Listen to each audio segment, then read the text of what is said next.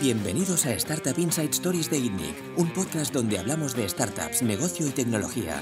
Podéis verlo en itnic.net barra podcast y escucharlo a través de Spotify, iTunes, Google Podcasts, Evox y otras plataformas. Bienvenidos una semana más al podcast de ITNIC. Eh, yo soy Bernat Ferrero, CEO de ITNIC, y esta semana estoy con Uriol Blanc. Buenos días. Director de producto de Equipo.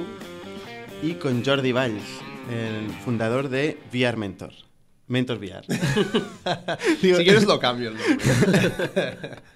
es que realmente el, en inglés el orden no es al revés. No, no. Eh, hay muchas empresas de VR que ponen el VR al final, están XVR, Amaze VR... Es que antes de empezar he dicho, lo voy a decir al revés. ¿Qué tal, Jordi? Muy bien. Eh, explícanos un poco em, el espacio del VR. Un poco. Eh, está cambiando mucho.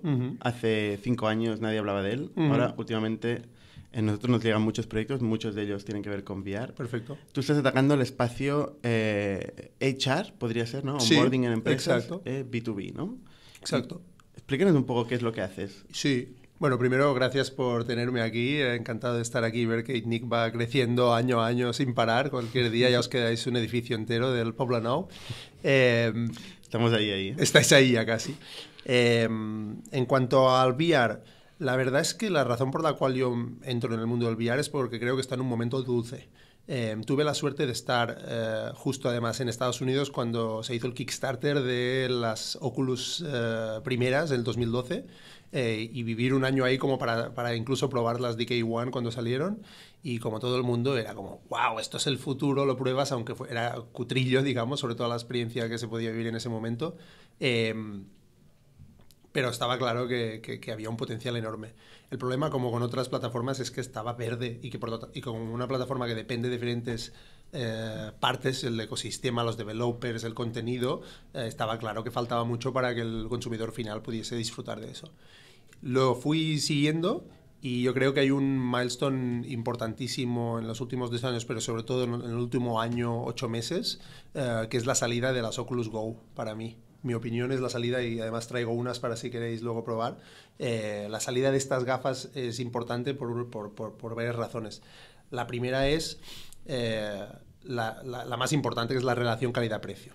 Por 219 euros, que podéis comprar ahora mismo en Amazon, parece que venda yo, yo no vendo Go, pero para mí lo importante es, por 219 euros tienes unas gafas con controlador, con eh, memoria interna, con su propio sistema operativo, con, eh, con, eh, con, antena de wifi, con una especie de App Store propia para apps, eh, para consumir contenido y que mm, el 90% de usuarios, de, digamos, de personas entenderán intuitivamente, es muy intuitivo. Como, como sabéis, el, el, gráfico este, el hype cycle de Gartner, ¿no? Pues yo, yo creo que se pasó el hype, el hype, pues los tres, cuatro primeros años hubo un subidón, eh, yo creo que el año pasado y el otro fue el año como de decepción máxima de decir, ostras, que, que esto del VR, y yo me, me, empezaba a encontrar gente que llevaba más de dos años que estaba quemada ya, que habían invertido dinero, que se pensaban que esto era el futuro y se habían quemado.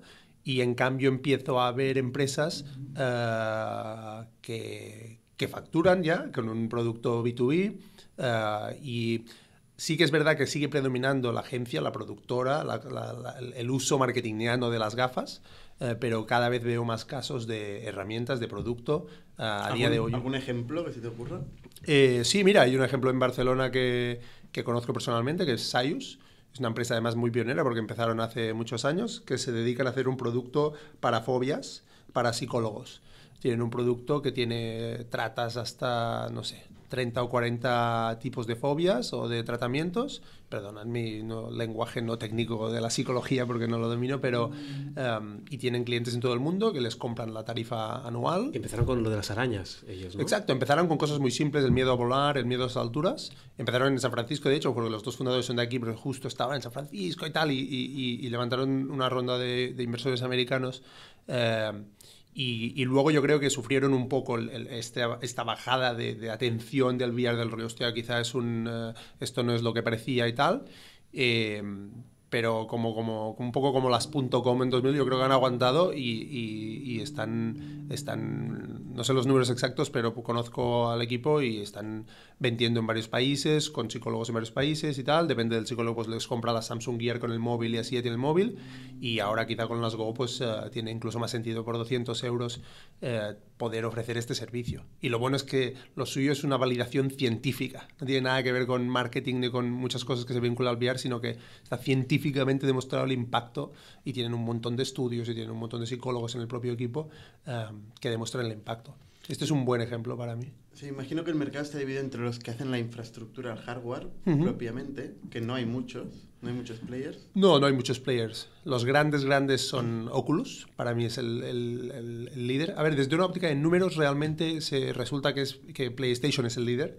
Eh, con su aparato que se, se, añade, digamos, a la PlayStation. Eh, pero para mí es, es no, es realista en el sentido en que... Eh, por mi percepción de experiencia, es, la apuesta de futuro es más Oculus, que es un aparato independiente y no depender tanto de la consola. Y la gente se lo ha comprado porque ya tenía la PlayStation, pero no he escuchado, y yo las he probado y no he escuchado muy buenas reflexiones sobre la PlayStation. Pero está Oculus. Y luego Oculus también tiene unas que son las Rift, que ahora sacarán las Rift que se conectan al ordenador, que son competencia de las HTC Vive, eh, que HTC es el otro grande, yo diría, en cuanto a gafas conectadas al ordenador. Luego están. Uh, eh, HP ha lanzado una cosa con, con, con Microsoft eh, y, y, están algunas otras. Están las Pimax que tienen como mucha calidad, tienen algunas cosas, pero los grandes y los que para mí están juntando todas las piezas son principalmente, es principalmente Oculus, eh, porque tiene por un lado el hardware que lo ha fabricado con Xiaomi en este caso, en, el, en los otros casos los ha fabricado con otros, de hecho las que sacan ahora que son las Quest, que serán también un paso importante porque son también autocontenidas, pero tienen posicionamiento en sala con seis cámaras que tienen ubicadas en las propias gafas. Me parece que las han fabricado con Lenovo. Y, y, lo bueno que tienen es que esto tienen el hardware, tienen la plataforma de, llamémosle la App Store, digamos, como un poco como Apple, eh, y por lo tanto se están construyendo su propia comunidad de desarrolladores que están interesados en publicar en su plataforma y que si lo hacen medianamente bien serán los líderes en cuanto a generar facturación para estos developers, lo que hará que sea atractivo para el usuario final comprar las gafas. Y además han hecho una apuesta para mí muy acertada, que es un precio muy competitivo en el caso de las Go de 219 y de las, uh, de las uh, Quest que se ha dicho que será de 3,99 por unas gafas que se supone que serán bastante espectaculares en el sentido en que tú te podrás levantar y si el videojuego lo permite, que dice ya, ya han anunciado que hay 7 o 8 muy potentes que lo permiten, pues le podrás poner a saltar y a correr y las gafas sabrán si estás saltando o corriendo o disparando o moviendo los dos brazos o lo que sea, ¿no? Con dos mandos. Entonces es un momento, por eso decía que es un momento muy interesante porque se está condensando todo el tema de hardware, están empezando a salir contenido ya muy serio, ya no, no solo gente filmando vídeos 360, así que, y, y no han hecho públicos los números, que es lo que todo el mundo quiere ver, um, pero vaya, yo creo que, yo sigo otras métricas, alguno, alguna gente que publica números no oficiales, etcétera, eh, dicen que han llegado al millón de Oculus Go vendidas y tal, yo no, no, no, no, no, no he llegado a creer, pero bueno, que igualmente está, parece que Sigue está... siendo eh, muy, muy inicial el momento. ¿no? Porque obviamente el grueso de la población eh, no ha llegado a estas tecnologías. Total. Lo ven en el, te el telediario. Pues, Total. poco más, ¿no? Sí, yo tengo eh, una teoría que es que es. Que, perdona, ¿eh? No, sí, no, sí. Que, no, que, es, que es que hay una ventana aquí, como con otras tecnologías, como con la tecnología móvil o como la internet en su momento. Hay una ventana que mmm, la gente no sabe, nadie sabemos, por mucho que lo digan y las consultoras lo digan, no sabemos si es de seis meses o de 24 meses, no creo que sea más de 3 años, pero hay una ventana aquí en la cual el B2C se condensa, se condensa y hay una masa crítica como para empezar a facturar. Hay empresas como Beat Saber que han hecho un hit que es este de cortar, no sé si habéis visto alguna imagen, como que vas cortando cubos con música y tal. Mm. Que, que, que está instalada sí, varias veces. Que este es como un gran ejemplo de, de empresa que ha hecho un hit y que ha, uh, ya no me acuerdo cuántas descargas eran, pero, pero me parece que era que era como un millón de descargas o algo así en las diferentes plataformas y tal, sobre todo en, en, las, en las Oculus y tal. Pero como está esta ventana que está a un developer independiente quizá no le es demasiado riesgo apostar a desarrollar un juego para esto, eh, yo creo que la oportunidad a día de hoy ya es real para construir herramientas B2B, que es lo que hacemos nosotros. Uh -huh. Eh, a mí me gusta mucho el B2C, por eso también os lo digo. Eh, y, y, mi intención es tener el radar y uno de los objetivos de mi empresa, digamos, de, que es de tiene un año también para poner contexto, menos de un año de, de hecho, eh, es detectar oportunidades B2C que están saliendo, pero no hacerlo, uh, digamos, en mi opinión, algunas empresas que están haciendo propuestas B2C, pues es temprano. Si tienen el pulmón económico y no eh, hacen mucho bullshit, digamos, con que ya esto, el futuro ya ha llegado eh, y aguantan a este punto de inflexión, pues quizás están posicionados para ser los primeros en B2C en determinadas áreas de contenido. Eh, como hay una gente que se llaman The Dream, por ejemplo, que ya han hecho un acuerdo con el Real Madrid y con la Fórmula 1 para, para filmar contenido inmersivo. Tienen una app de iPhone, tienen la app de Oculus Go y tal mi opinión es un poco temprano y tendrán y sé, mi opinión es que debe ser difícil eh, muy, muy, difícil monetizar en su situación. Pero si aguantan, y si tienen el pulmón, y si aguantan estos 6 meses, 24 meses, no lo sabe nadie, eh, pues quizás son los primeros que están posicionados y tienen ese contenido, como el primero que hizo la app de X cuando, lo que sea, cuando el iPhone salió o cuando el iPad salió, me acuerdo que Steve Jobs eh, habló de una app que era Pulse, que era una app de noticias, y los desarrolladores eran dos tíos que en un garaje lo habían hecho por proyecto y tal, y Steve Jobs la usó de ejemplo, ¿no? Pues quizá eres el primero que hace una buena app de noticias, pues, pues quizá eres el primero que hace una buena app de VR, y estás posicionado cuando el mercado nace y aún los grandes no han hecho la apuesta. Ay, perdón. No, eh, bueno, iba a añadir que de hecho en, este, en esta inflexión eh, Facebook ha comprado Oculus, ¿no? Bueno, en 2015 o algo así. No, no, no. o sea, yo incluso diría que el,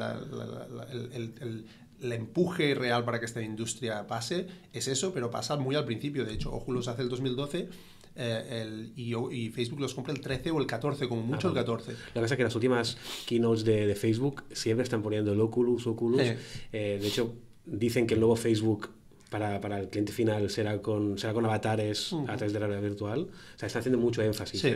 Yo, tengo, yo, yo, creo incluso que Oculus va a ser más grande que Facebook. Esta es mi previsión, ¿no? si me permitís. O sea, yo creo que Oculus va a acabar siendo más grande que Facebook. Por una razón.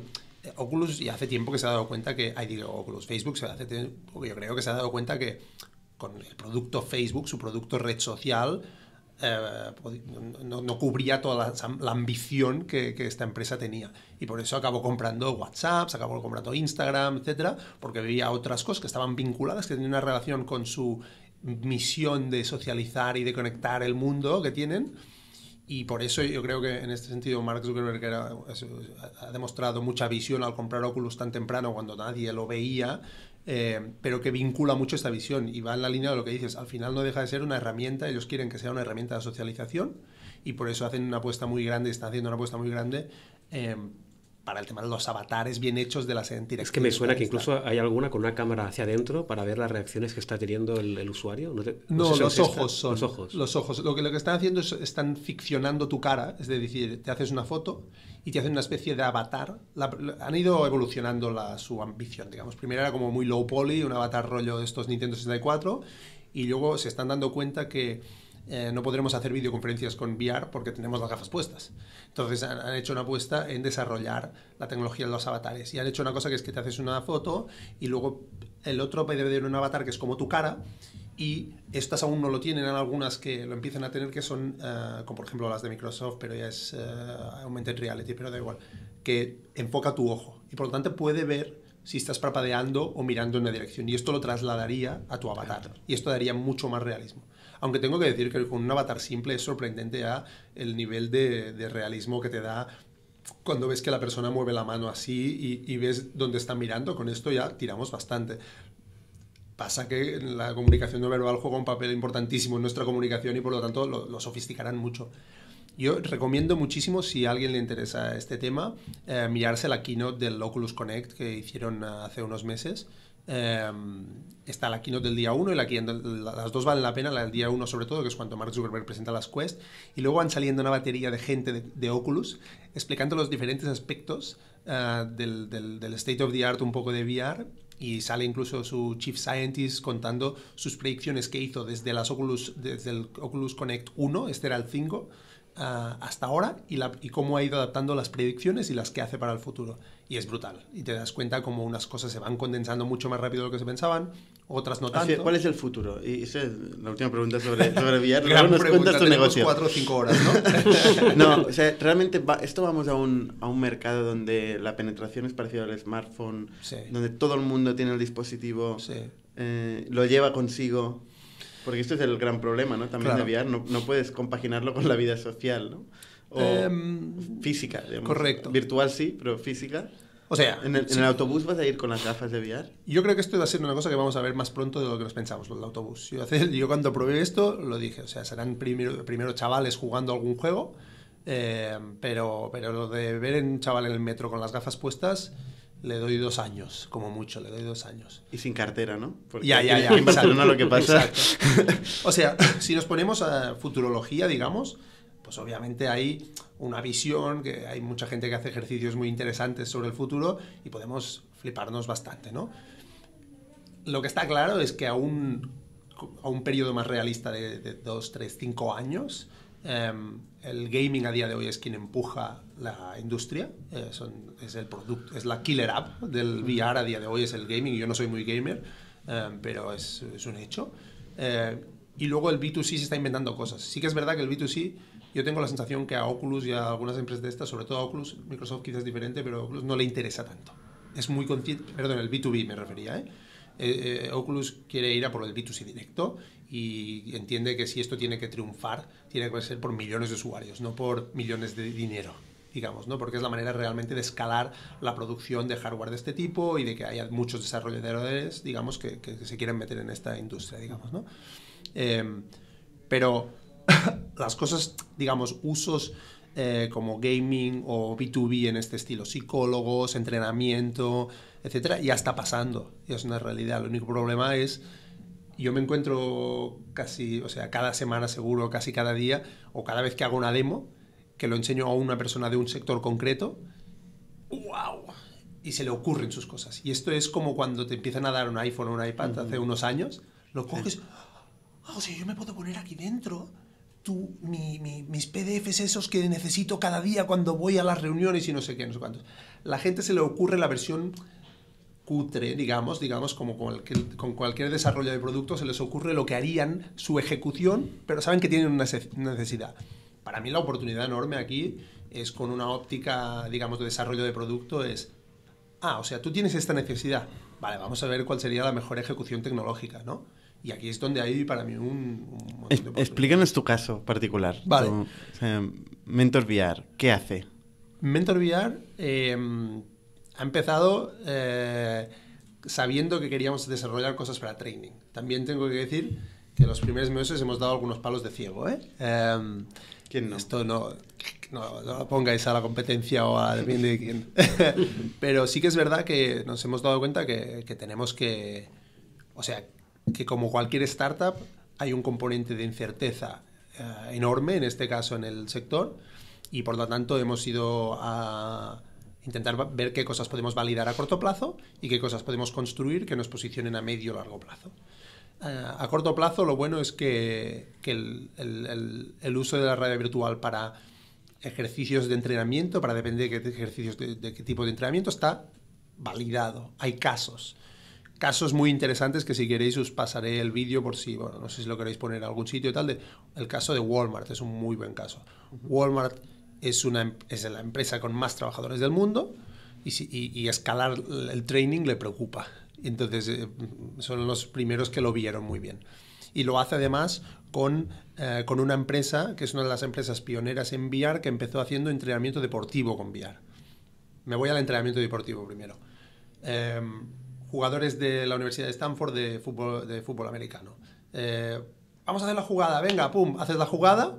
vale, tía, la has cagado tú porque has tirado la pelota demasiado temprano, pero lo habéis visto, ¿no? Vamos a hacerla otra vez. Vale, hacemos otra vez. Se acaba el entreno al final del día, la has hecho. Siete veces, ¿no? O lo que sea. Se- la, empresa esta que estaba en Stanford les proponen filmar con vídeo inmersivo una jugada. Eh, la filman y el jugador sale, pasa la pelota, tal, y dice, vale, ostras, ha salido perfecta, guárdala. ponen unas gafas en las oficinas del estadio y los jugadores empiezan a ver la jugada una, una y otra vez. Solo la inmersión de no verlo en un vídeo, sino la inmersión de estar en la jugada y ver que el jugador ese que va pasando por ahí mientras el otro no sé qué, nuestro cerebro es capaz de es más capaz de recordar el espacio que conceptos mm, digamos abstractos, abstractos o incluso que eh, proxies, podríamos decir, que al final un vídeo o una foto deja de ser un proxy, eso es una, especie de transformación de un tipo de contenido, de una realidad, a lo que tú ves en una pantalla plana y tu cerebro interpreta como que las distancias son esas y la posición es esta. Pero el VR elimina este intermediario. El VR literalmente te traslada esa realidad dentro de lo posible, dentro de las limitaciones de cada caso, y por lo tanto en el caso del fútbol americano era clarísimo. Ese jugador podía ver esa jugada 200 veces al día y multiplicar su capacidad de detectar los timings, la posición de los otros jugadores, etc. Y, notaron, ahora no me acuerdo los porcentajes y tal, pero era un impacto enorme en la capacidad de perfeccionar esa jugada. Esta empresa se llama Striver, eh, que son, podríamos decir, nuestro referente también a, nivel, eh, digamos, eh, conceptual, son los que han hecho esta acción con Walmart, que es muy interesante. Y lo que hace Walmart es reproducir dos cosas. Una, situaciones eh, únicas que quieren que los empleados estén preparados.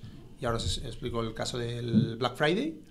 Y preparar al empleado para el uso de, en, el centro comercial, digamos, en el, Walmart, de una serie de maquinaria, una serie de situaciones, una serie de reacciones. Y el caso del Black Friday es el caso que, que se explica más, digamos como veí, lo hicieron esto con tiempo, lo que hicieron es el, Black Friday del otro año, lo filmaron con cámaras 360. Eh, y luego este año, a dos semanas vistas del Black Friday, ya habían mandado 17.000, eh, digamos, Walmart ha comprado 17.000 gafas Oculus Go a, Oculus, em, seguro que con un buen descuento de tanta cantidad. Tenemos. Exacto.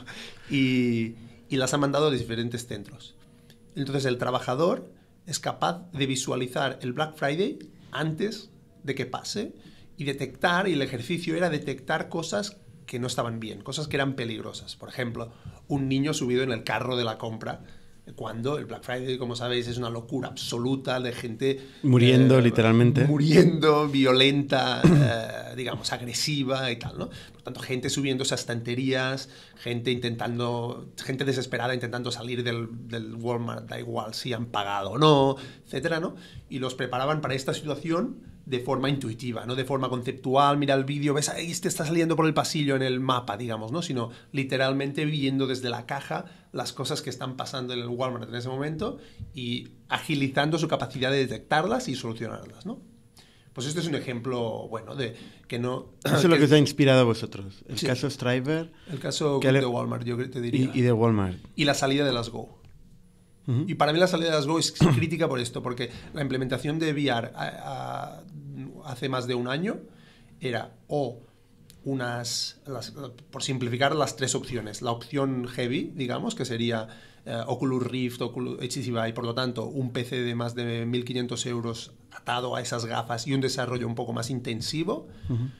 Nivel intermedio, la Samsung Gear, un móvil de 700 euros con unas ciertas limitaciones de, manera de usar, aunque ha tenido bastante éxito para pilotos y para hacer cosas, para mí aún me parecía un poco parche. Y luego las Cardboard VR, que era también poner tu móvil, que aún me parecía mucho más parche y dejaba mucho que desear. Las Oculus Go están entre las, las Cardboard VR y la Samsung Gear en cuanto a precio, pero están entre las Samsung Gear y las HTC Vive en cuanto a experiencia. Y están, en mi opinión, mucho más cerca de las Vive o de las Rift si consumes contenido audiovisual. Me refiero, y aquí hay un concepto importante que es el, 3 Degrees of Freedom o el 6 Degrees of Freedom, que es el contenido audiovisual o el contenido estático que tú ves sentado y no te puedes mover, eh, con estas gafas no saben si estás de pie, si estás sentado, si, estás, si te mueves. Si Hay gente que cuando le pongo alguno de nuestro contenido se levanta y se, y se va. Quieto, quieto, ¿dónde te vas? No, no, que no te puedes mover de aquí. Em, el, el, Six Degrees of Freedom es cuando el contenido está creado de tal manera que el, el, aparato, digamos, sabe si tú estás levantado de pie, si estás andando y como ya es con dos mandos, qué estás haciendo con tus brazos, con tus brazos. ¿No es peligroso eso? sí. De hecho, cuando te configuras las Go incluso, eh, ahí te tienes que tragar, nosotros que hemos configurado muchas, cada vez nos hacen tragar un vídeo de seguridad eh, en la el, el, único momento que necesitas el iPhone es para configurarlas, para conectar el wifi y tal, para... Y una vez lo has hecho ya no necesitas el iPhone para nada más. Y te avisan, cuidado con los espacios, cuidado con las, las uh, experiencias que eliges y tal. Y yo creo que, que, va a haber algún caso de... Si estás en el bus o en el metro, ¿no? Exacto. Pero al final ya se, seguro que se han cubierto con abogados y con lo que sea, que han avisado y ya está. Y mira, si Tesla ha muerto gente con el autopilot, pues, esto seguro que habrá algún accidente, pero seguirá adelante. Me parece no más peligroso el VR que el autopilot. Exacto. A mí también. Oye, pero eh, por Elon Musk, que no por, por, por, por Mark Zuckerberg. Explícanos un poco eh, quién es el cliente. ¿Quién es tu cliente eh, en, en, Mentor VR? Vale. ¿Y qué, qué, valor, qué valor anual tiene? ¿Cuánto le cobras por, por tu servicio? Vale, nosotros ahora somos... Eh... ¿De momento tenéis clientes? Sí, tenemos clientes, pero... Eh, ¿Cuántos más o menos? Eh, menos de 10. Menos de 10. Vale. vale. son clientes que nosotros intentamos que sean grandes, son grandes empresas normalmente. Eh, entonces, ahora estamos en modo, yo diría, estamos en la transición entre modo productora y modo producto, ¿vale? Eh, por decirte algo. Eh, como productora, somos como una agencia.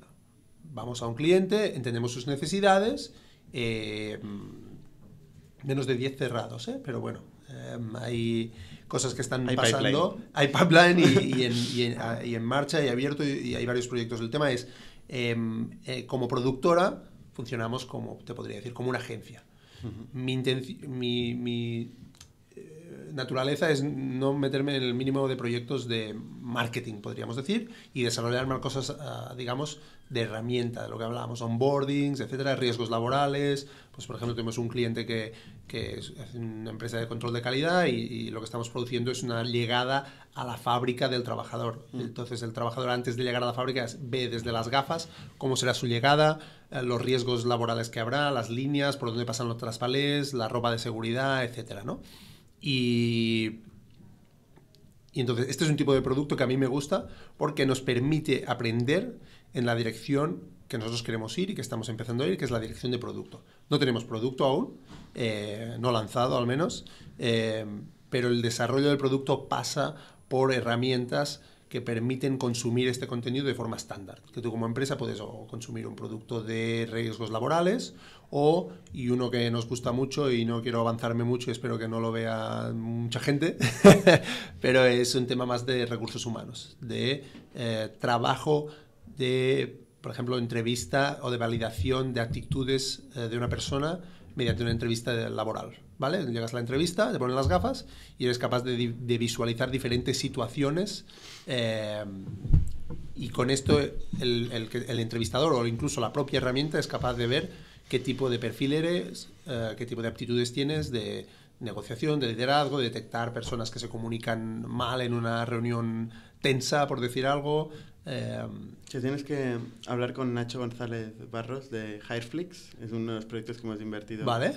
desde INNIC, vale. que él precisamente lo que hace es eh, en videoentrevistas, vale. es, un, es una plataforma que te permite pues hacer grabar entrevistas vale. tú como empresa y luego pues sistematizar todo el proceso de recibir candidatos vale. vía vídeo puedes grabarte pues con el móvil o con el con la cámara del ordenador vale. y responder las entrevistas que te hacen vale. permite hacer, ser mucho más eficiente claro es, es, es, pare, parece que sea un poco la dirección también que puede llegar a sí a bueno nosotros en nuestro caso claro el, el factor VR es crítico porque es nuestra propuesta de valor nuestra propuesta de valor es que cuando el usuario lleva las gafas se olvida de que le estás entrevistando y se va a esa realidad. Y si queréis, cuando vosotros digáis, os, os muestro un, un, un, video, un clip de un minuto y medio con varias cosas que hemos producido para que veáis qué me refiero cuando digo el formato y que os imaginéis luego lo, lo otro que os comentaba. Pero es muy inmersivo en ese sentido. Entonces, uh, claro, es, la es muy diferente si tú te sientas aquí en una entrevista y te empiezo a preguntar cosas. Pero tú qué piensas de tal y no sé qué. Pero ¿y tú qué harías si no sé qué? Estamos hablando de hipótesis. Si te pongo las gafas y ves la situación esta, ¿qué ves? Ostras, es que este, este tío me está gritando, yo no, lo, yo no quiero que me griten, ¿eh? No sé qué. Uf, este, vale, presión, tal, no sé qué. ¿Sabes? Esto es lo que, lo que, lo que, lo que pasa. Es más, cuando os pongo las gafas, no sé si os va a pasar a vosotros, depende del contenido, la gente le dices algo y ni, te contesta. Y no es porque tenga los oídos tapados, es porque está tan inmerso, porque en realidad esto no te tapa los oídos. Tiene un altavoz aquí, lo escuchas, pero si hablo alto, pues me escuchas también. El problema es la producción del contenido, ¿no? Que la gente no tiene la capacidad de producir contenido todavía para... Sí, yo diría que es un problema, eh, pero no es un gran problema. Yo creo que Tenéis que ir vosotros de ayudar a la empresa a generarlo. Ah, bueno, sí, sí, exacto. En cuanto a nuestro cliente, sí. O sea, nosotros, me refiero, pensaba que decías del sector. No, no, es ninguna barbaridad producir contenido audiovisual. Producir contenido hecho por ordenador es un poco ya más complicado. Em, pero para la empresa sí, obviamente la empresa no tiene las cámaras que tenemos nosotros, ni las quiere tener. Eh, y es por, un por lo tanto encontrar un tema de, de, precio-valor que, que, les, que les encaje. Eh, ¿Cuánto, ¿Cuánto aspiras a, a, vender en los siguientes años? ¿Cómo, ¿Cómo crece tu negocio? Seguro que tienes un plan. Sí, pero, te, pero es muy importante por eso lo que te decía antes. Y yo creo que quizá, no sé, me invitáis de aquí un año o dos y tenemos una conversación. Lo haremos. Pero eh, en el momento en el que nos, nos, encontramos, estamos en esta transición. No transición, bueno, sí, transición de, de, de lo que os decía, de productora a producto. Por lo tanto, si me preguntas como productora, me imagino una cosa si me preguntas como producto, me imagino otra, pero no te la puedo decir aún. Y es la que me interesa. me, encantaría podértela decir. Eh, quizá te la puedo decir en tres o seis meses, lo que es lo que me gustaría, tenerlo muy claro en los próximos tres o seis meses. Eh, ¿Has levantado dinero hasta ahora? Em, a ver, yo tengo una situación un poco especial y es que em, formo parte de un grupo de empresas eh, y en otro lado un socio digamos que él ha, puesto la inversión inicial, digamos, ¿no? Eh, que, es de 100.000 euros y, con esto hemos arrancado y, con esto hemos fichado dos o tres personas y, eh, y es en la situación que estamos. Esto para la, parte productora, Para todo. Para todo. Para todo, te diría. Sí, sí. O sea, el tema aquí es que lo bueno de este socio es que, que, que los dos, los dos tenemos claro que la oportunidad de realidad virtual es, eh, es, importante, es seria, eh, que el momento de este año y del que viene es un momento dulce, en mi opinión, eh, y que por lo tanto nos damos una cierta proceso de, vaya, como muchas otras startups, como la teoría propia de la startup es una startup, es un es una empresa en busca de un modelo de negocio, pues nosotros estamos un poco, un poco en esa situación. ¿no? Nos diré, no hemos validado. Lo bueno es que está validado lo importante para mí, que es la tecnología está validada, la tecnología está suficientemente madura y el, el, el background, digamos, el, el, fondo de esta tecnología, las consecuencias de tecnología están validadas también. Por, desde estudios psicológicos hasta hasta casos de otras empresas. Por lo tanto, lo que nos acaba de faltar es encontrar el, market fit en nuestro caso y por, lo tanto, y por eso estamos validando diferentes opciones de producto. Pero como startup... Un momento temprano, ¿cuánto tiempo lleváis? Sí, 10 meses, 9 meses. Mm. Sí, sí, por eso te digo, es temprano.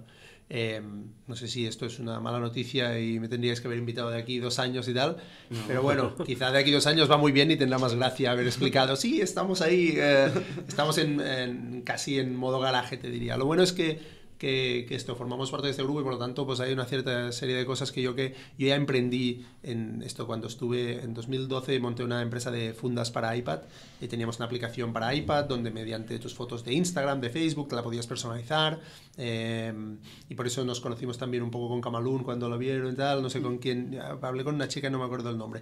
Y, y, siempre me acordé siempre de, de Camalún eh, pero yo justo fue cuando estuve en Estados Unidos y encontré un inversor ahí y fue mi primera experiencia emprendedora. Explícanos un poco, ya, que estás entrando en tu vida.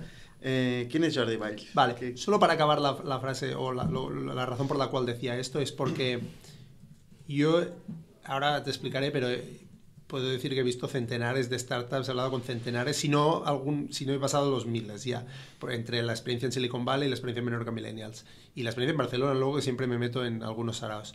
Em, y había cosas que tenía claras y hay cosas que, veo que los emprendedores a veces sobrevaloran o infravaloran como es la capacidad de levantar dinero, la capacidad de poder centrarte en tu producto em, y, o la capacidad de encontrar el, socio correcto, ¿no?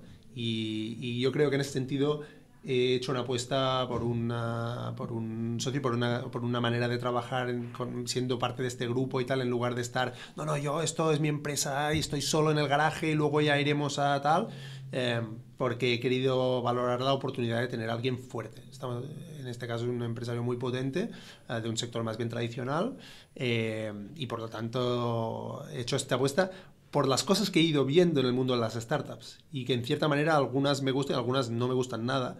Eh, y que tienen que ver, como os podéis imaginar, quizá con a veces con esta confusión sobre lo que mola y lo que es un negocio de verdad, ¿no?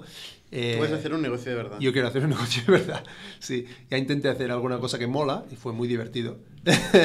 y, Pero yo siempre he querido hacer un negocio de verdad, de hecho, siempre lo digo, siempre lo, me acuerdo de mis 16, 17 años eh, de pensar, hostia, quiero montar un negocio. Lo que pasa que es, es muy fácil cuando no tienes experiencia dejarte llevar por las cosas que molan. Es muy fácil distraerte y tal. Y cuando tienes eh, experiencia, pensar que lo que mola es el negocio y no, tiene por qué molar. Puede ser un palo de cuidado, ¿no? pues a mí lo que me mola precisamente es hacer negocio. No, no, no. Sí, sí, pero al final tienes que currar. Al final tienes que hacer. Quizá no me te mola como a mí, no te molan los números y tienes que hacerlos. O no te mola otra cosa y las tienes que hacer. Mm, al final tienes que currar y a veces... no hay nada que, que, mole más que un negocio que crece a un ritmo eh, double digit o, total. O, bueno, por encima del 100%, total, podemos decir, incluso aún más. esto no hay nada que mole más que eso. Total. Sí, sí, sí. bueno, entonces volviendo al, a la historia, pues... Em, em, yo diría que el punto de inflexión, si vale la pena empezar por algún sitio, fue cuando fui a, a ¿Vosotros conocisteis cuándo? Estaba mirando antes por los mails. Conocimos alguna cena en 2013. En Muros. Sí, sí, sí, sí, sí, a través de Muros. sí. hacía los Lovely Dinners. Exacto. Organizaba eh, cenas. Que es como se llama Muros, la cena se llama Lovely Dinner. Sí, sí, sí. Eh, y bueno, Josep, si estás viendo esto, ya estás tardando en organizar otra cena, como está casado ya. Está todo parado. Está todo parado. sí, sí, Pues de hecho fue mi primer, mi primer jefe, mi primer CEO. Eh, en un podcast que ya podéis ver y ya encontráis aquí en el link. y, y, bueno, hemos ido hablando, ha hecho varias cosas. Fue director Guaira... Sí, de Guaira Madrid durante bastante tiempo. Fue lo que lo, lo, marcó mucho, yo creo. Sí, y luego Head of Innovation en Bank y ahora está en BBVA.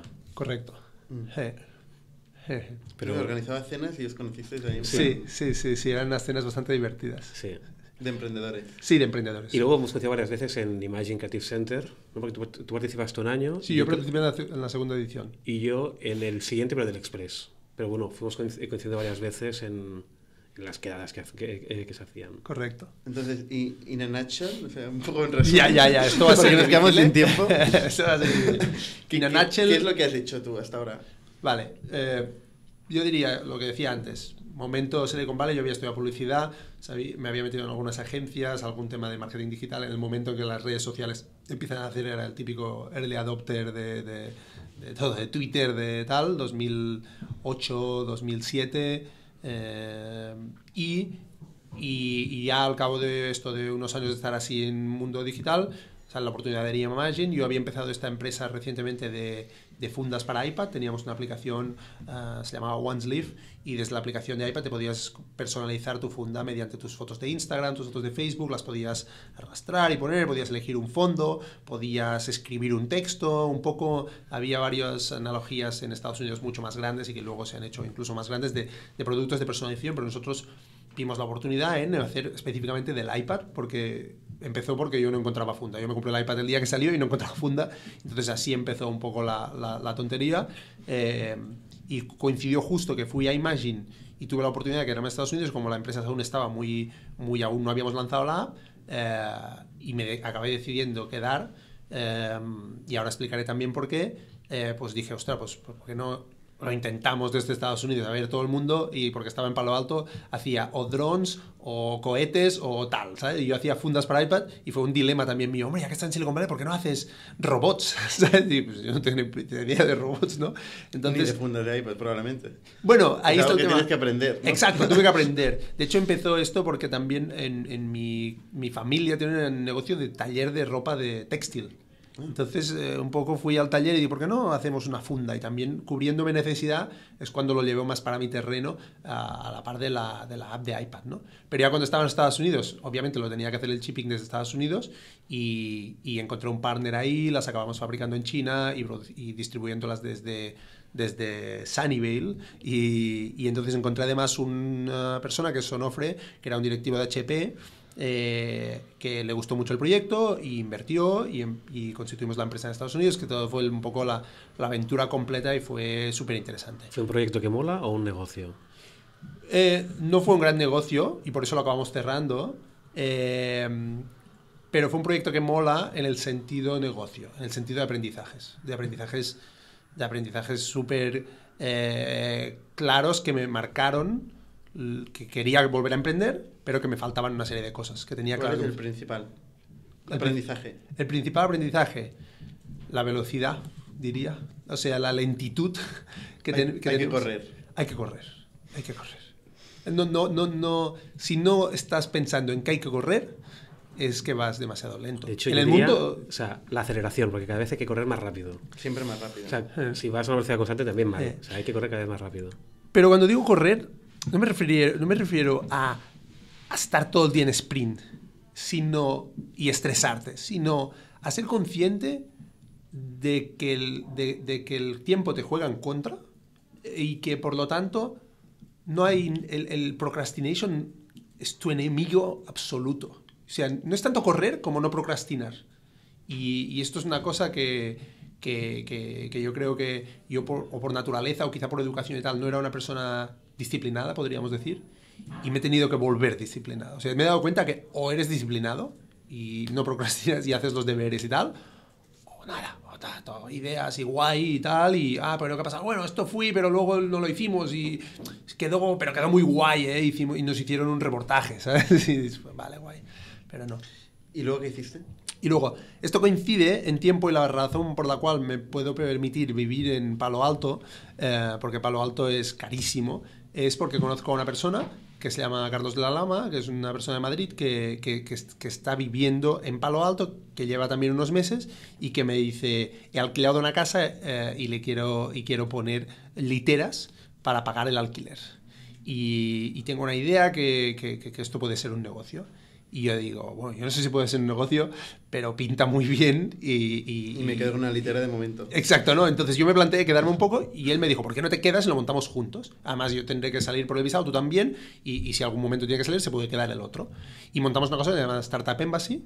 Uh, a día de hoy no existe, pero hasta hace poco aún existía una segunda casa que se montó en Palo Alto y, era lo que ahora se llama co-living y que se está poniendo muy de moda. Nosotros en 2012 ya teníamos una casa en Palo Alto donde alquilábamos literas, hasta 13 personas cabíamos en la casa, en Palo Alto, es decir, yo iba a hacer footing, mi ruta era pasar por delante de la casa de Steve Jobs, por, Stanford y volver y vete a saber por casas de quién pasaba por delante, ¿no?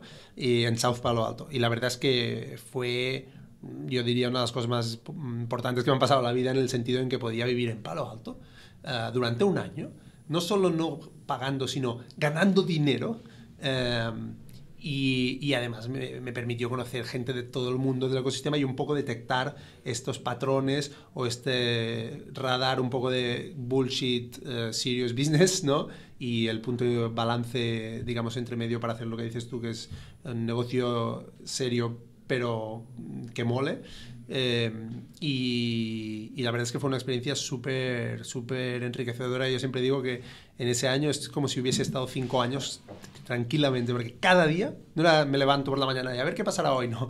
Cada día conocía gente de todo el mundo, diferente, eh, y me permitía pues enterarme además de, de, un montón de perfiles, de diferentes gente que tenía diferentes niveles, gente con ideas, gente muy potente que, que, ha montado bastante, ahí de hecho algunas empresas muy interesantes y que si una cosa que me han preguntado alguna vez que si queréis os lo digo que es qué casos te recuerdas ¿Queréis que cuente algún caso? Porque yo creo que había algún caso interesante. Había un chaval, por lo que hablábamos que de... Nos quedamos sin tiempo, ¿eh? Vale. cinco minutos. ¡Wow! Vale, pues eh, nada, había algún caso muy interesante. Eh, ya estamos hablando de esto de 2012-2013. De, de, había un indio, por ejemplo, que decía que con las Kinect eh, y mediante Machine Learning podía detectar todos tipos de comida, qué, plato ponía delante de las cámaras. Desarrolló una máquina para cafeterías que acabó haciendo un piloto con la segunda empresa más grande de cafeterías de Estados Unidos y que ahora tienen 15, 15 o 20 empleados, aún existe en Palo Alto y lo tienen y están desarrollando la máquina esta para que tú pases por la cafetería y hace pi, y ya sabe qué menú has pillado, qué plato has pillado y te lo ha cobrado con el móvil. Y imagínate, se ha acabado el cashier de la, cafetería. Y lo bueno de esto que lo vi en el momento super early, en el cual, mediante TaskRabbit, contrató a una señora que se pasó durante varios días poniendo comida, dándole una cambiando. Poniendo un plato de comida, una, una, fruta o algo. La máquina podía detectar 15 tipos de manzanas o 10 tipos de manzanas, no sé. Cosas que nosotros ni con el ojo podemos detectar. Era machine learning, vaya, que ahora ya todo el mundo habla, pero en ese momento yo no entendía nada.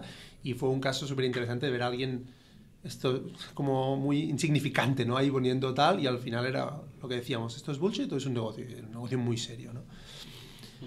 Muy rápidamente, pues eh, saltamos, eh, pero yo creo que valía la pena, yo creo, hablar de... Lo de Menorca Millennials. Yo tengo un dilema interno y por eso, eh, ¿qué, es, qué, es, qué, es, ¿qué es esto? Es que me gusta mucho el mundo de las startups, lo que hablamos, y luego me da miedo perderme en el, en el festival de las startups, porque al final lo que quiero es construir un negocio Entonces, cuando volví de Silicon Valley, me metí en una empresa más bien industrial, eh, bueno, hasta que cerré mi, mi startup. Eh, que hacíamos y monté todo un tema de e-commerce, monté un e-commerce de, packaging. O sea, cero. Me salí totalmente del mundo de la startup, seguía teniendo amigos y tal, pero como que tenía ganas de algo muy tangible y muy tradicional, ¿no? Um, pero luego, una persona que había conocido en San Francisco, que es Rigar Garriga, montó esto de Menorca Millennials con una persona que se llama Marcos Martín, que vive en Menorca, y, me pareció una locura muy divertida y, fui de voluntario a, echar una mano a la primera edición. Eh, lo que me encontré fue gente muy potente, eh, ex CEO de Desigual, Manel Adell, Martin Barsavsky, eh, luego invitamos a, a, algunos otros nombres muy, muy potentes, como el director de TED eh, Europa, Bruno Giussani, o, eh, bueno, de gente de aquí como Philippe y Tony de Cantox. De hecho, Tony vino a la cena de Founding Partners al principio, antes del programa incluso. Eh, y lo que me encontré es que parecía como muy cachondo esto de una desaceleradora, pero era muy potente como startup. Y yo como, como por verlo en primera persona, que es que si tú vas a una conferencia o vas a una aceleradora, eh, o si vas a una conferencia, para empezar, tú no puedes ni hablar con una persona así casi. Lo pillas ahí, le das una tarjeta y pasa de tú, te, le das el pitch de tres minutos y ya se va a otra persona, ¿no? Eh, y por lo tanto, este era un planteamiento diferente de quality time con esta gente eh, mediante o one-to-ones o las sesiones que hacíamos en el caso de, de, Martín y de Manel en sus propias casas de Menorca. Una, capacidad de, interactuar con esta gente increíble, ¿no? Pero es que además el concepto de desaceleradora salía porque eh, nos dimos cuenta de que el concepto aceleradora salió en su momento con el crecimiento de las startups como sector, digamos, era una pieza importante para acelerar gente que no se había preparado para el mundo de la empresa, para el mundo de la empresa, cogiendo su know-how de su sector concreto, usando tecnología para acelerar su negocio. Entiendo la teoría básica, ¿no? Al momento actual nos dábamos cuenta que había gente que ya había pasado por el acelerador, no necesitaban aceleración. Lo que necesitaban era asegurarse que estaban acelerados en la dirección correcta. Y el planteamiento de Menorca Millennials desde la, finales de la primera edición y la segunda edición ya fue muy claramente en vamos a gente que ya haya emprendido previamente, que esté facturando, que haya levantado inversión, que esté buscando una serie A incluso, y eh, porque son los que sacarán provecho de una experiencia así y los juntaremos con esta gente y al final del programa les traeremos inversores tan potentes como podamos. Incluso hicimos un Skype con Tim Draper, vino uh, gente de Kleiner Perkins, uh, tan potente como podíamos. Es decir, fuimos con Ricardo a un viaje a San Francisco y fuimos a, a esto, a Kleiner Perkins, estaba alucinando, como te puedes imaginar, uh, pero conseguimos inversores, muchos de aquí, obviamente, era lo que teníamos más fácil. Y la verdad es que continúa. Uh, uh, de hecho, estas personas que os digo, sobre todo los que están vinculados a Menorca, son socios de, de, de, del, del, proyecto. Y... Eso es una, una venta aquí en ah, nice. De Factorial, concretamente. Nice. y, y, el tema está que que en el último año yo ya, yo, bueno, yo me vinculé luego al proyecto como director de programa y estuve dos años viviendo en Menorca, que suena muy bien, pero el invierno es duro. Y, luego ya me casé y teníamos ganas de volver y volví a Barcelona. Pero la verdad es que fue una experiencia súper, tanto a nivel profesional como a nivel personal, también lo de vivir en una isla dos años fue, fue muy interesante. No sé si sirve la... Y, de ahí pasaste luego Carnovo y de Carnovo o sea, en producto. Exacto, luego cuando volví un poco como lo, que decía antes, volví con ganas de estar en, en tocar, tal, me planteé si ir a otra, otra parte del mundo, digamos, estuve haciendo entrevistas para, para algún otro país y, y al final la verdad es que salió lo de Carnovo, me, me, atrajo mucho por la posición de producto, que es una posición que yo, yo creo que es mi posición natural si no estoy emprendiendo. Y, y, aparte del proyecto me gustó mucho, me gustó mucho el CEO y, y la oportunidad de construir el producto que, que, tenían. Y por decirte algo, no tenían ni, ni, ni Scrum, ¿no? O sea, eh, implementé toda, eh, todo el Scrum y con el equipo técnico y fue una experiencia súper potente. Y yo pensaba que me pasaría en Carnovo, yo siempre lo digo, pues, pues estos tres o cuatro años para construir la situación, la oportunidad que era, ¿no? Pero tenía el gusanillo desde la otra startup de, de volver a emprender. Eh, el VR ha llegado a este momento y, y, salió la oportunidad con este socio y me, y me tiré otra vez a la piscina. Eh, y aquí estoy. pues, no, pinta muy bien. O sea, has visto muchas startups, has visto, te has movido mucho, ¿no? Eh, pues que ahora te toca... Ahora me toca no ver tanto. estar ahí, ¿no? Enfocar a tope y, y, ojalá pues consigas crear un negocio muy grande, ¿no? realmente es una tendencia que tiene pinta de que va a crecer, un mercado que, que igual hoy es pequeño, pero mañana seguro que será el grueso del mercado. Sí. Y hay mucho a hacer, o sea que... Total, totalmente. Buena suerte y... Muchas gracias, espero poder volver en uno o dos años y... Y nos cuentas Exacto. cómo ha evolucionado. Exacto. Pues muchas gracias Jordi. Gracias a vosotros. Gracias Uriol y nos vemos la semana que viene. Perfecto. Suscribíos a nuestro podcast en youtube.com barra Spotify, iTunes, Google Podcasts, Evox y otras plataformas para no perderos ningún episodio. También lo podéis recibir en vuestro correo suscribiéndoos a nuestra newsletter en itnic.net.